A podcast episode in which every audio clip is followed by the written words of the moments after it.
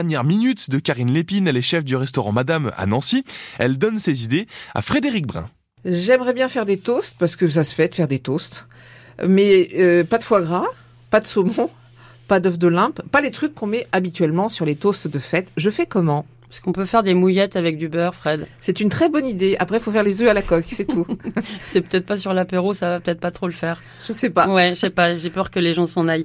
Alors du coup, on va faire euh, quelque chose euh, peut-être euh, de plus ludique. On peut déjà commencer par faire un, un tarama soi-même. Euh, c'est donc euh, Oh là.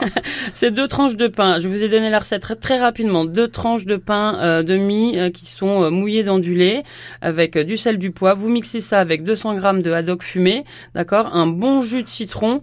Et à ce moment-là, euh, vous euh, badigeonnez sur euh, bah, sur une tartine, donc parce que sur un toast. faut savoir que l'idée d'avoir tout un toute une panelle de toast, il faut aller chez votre meilleur boulanger. Ils ont ils font des variétés euh, complètement folles. euh, c'est sur cette période précisément et vous pouvez déjà varier sur le sur le choix de vos pains et puis après sur ce tarama si vous voulez vraiment être un, un peu fou parce que c'est les fêtes on peut rajouter quelques grains de citron caviar du coup ça nous fait quand même un joli petit toast fait maison qui peut quand même épater sur le 31 Juste pour le haddock, faut le faire tremper ou pas?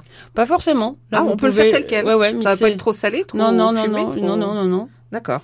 je le fais au restaurant je vous assure euh, Ah oui, que oui, personne n'est malade. enfin, personne bien. me le dit en tout cas. On peut faire une bouchée de topinambour. Alors vous allez Ah. encore, euh, voilà, voilà, voilà, voilà, voilà, voilà. Mais bon, on est, euh, fallait faire l'ém- l'émission quand sur la courgette et la tomate, si vous préférez les légumes d'été. Alors le topinambour. Le topinambour et les liantis, qui est donc du coup une autre racine qui ressemble un peu à la topinambour, mais avec un, un- un goût plus sur l'artichaut. Donc vous prenez ces, ces légumes bien brossés, vous les prenez quand même d'une longueur à peu près de, de 10 cm. Faut pas qu'ils soient tout petits parce qu'il y en a qui sont petits.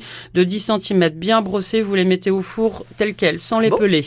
Et puis on va les mettre au four 170 degrés avec euh, des gousses d'ail, euh, du laurier, du sel, du poivre. Ça va cuire. En fait, ça va cuire de l'huile, un petit peu d'huile. Ça va cuire à l'étouffée, c'est-à-dire que ça va un petit peu griller et à l'intérieur, le, le légume, le- la, la pulpe en fait va euh, va va Confire, cuire, va cuire.